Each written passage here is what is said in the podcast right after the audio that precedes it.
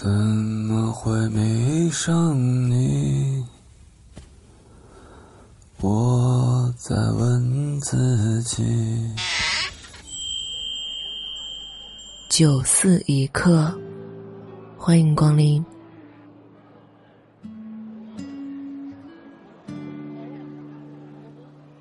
本节目由喜马拉雅独家播出。欢迎光临九四，我是闲人秋晚。二十三岁，他陪你参加你朋友的婚礼，婚礼上新郎亲吻新娘，你搂着身边的他说：“我们也结婚吧。”他偏偏挣脱你的怀抱，扭过头：“我才不要嫁给你呢。”脸上却都是甜蜜。二十五岁，你们结了婚，卧室里、客厅里挂满了你们的结婚照。你搂着他喊“太太，太太”，她像每一个疼爱丈夫的小妻子一样，每天早上帮你备好早餐、挤好牙膏、选好今天要搭配的领带。你出门前会在他额上印一个吻，下了班买一些他喜欢的水果回来，他最爱吃樱桃。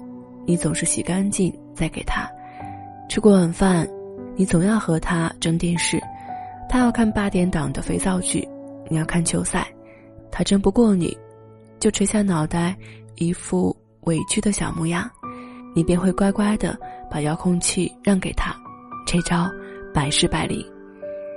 二十八岁，他为你生了个可爱的儿子，长得像他多一些，你总说，怎么长得像你啊？那么丑，将来找不到媳妇儿怎么办？要是像我多好，肯定是个大帅哥。但是，每次抱在怀里都舍不得放手，逢人就夸我儿子特聪明，像我。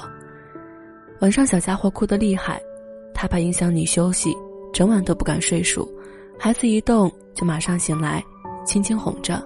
他说：“长大了要让儿子当科学家，多有出息。”你说要当宇航员，那样才酷。你们吵架了，你很生气。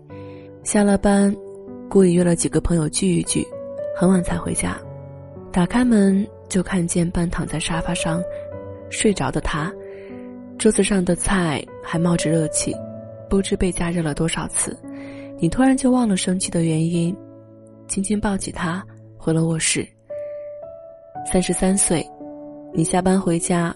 他正系着围裙在厨房里忙着做饭，或者煮粥。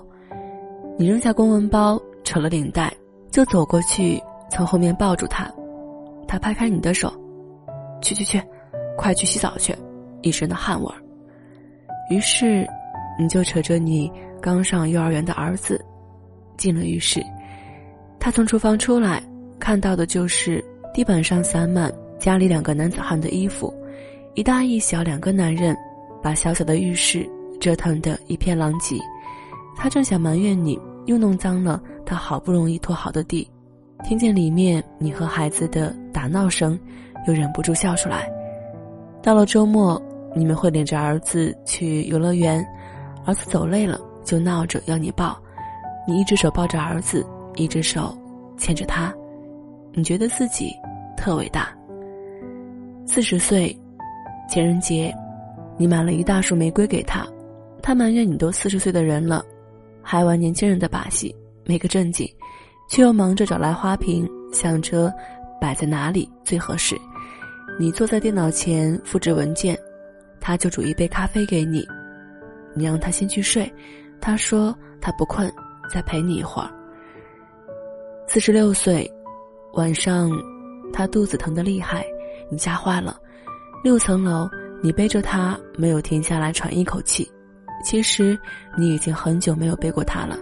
他突然发现你的背已经不似从前那般宽广厚实，他有点心疼，坚持自己走，你不让。他问你，是不是很累？你说，就算到了八十岁，我还是能背得动你。只是个小手术。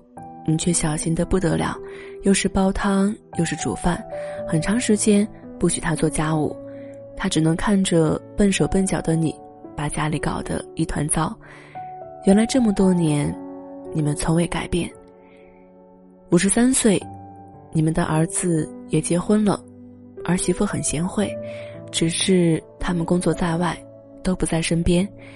他常常念叨着想儿子，担心儿子只顾着忙，不知道注意身体，想见他又怕影响他工作。你怪他太操心，却又偷偷背着他给儿子打电话，要他有空常回来看看。你年轻时落下的毛病，天冷的时候关节老是疼，天一转凉他就早早备好御寒的衣物。每次你出门，总要叮嘱你。多穿件衣服，你嘴上嫌他碎碎念，每次却都按他说的做。六十岁，你孙子到上小学了，你退休了，他也老了，头上的白发遮也遮不住。你喜欢早上去打太极，有时候也会陪他去买菜，或是到中心广场看扭秧歌。过马路的时候，还是习惯伸手去拉他。倒是他变得不好意思，他说：“一把年纪了，也不怕别人笑话。”七十岁，你坐在藤椅上看报纸，你的眼睛已经有些看不清了，必须戴着眼镜。他就坐在你身边，翻着泛黄的相册。现在的你们常常回忆起过去的事，你们相知相识，你们结婚生子。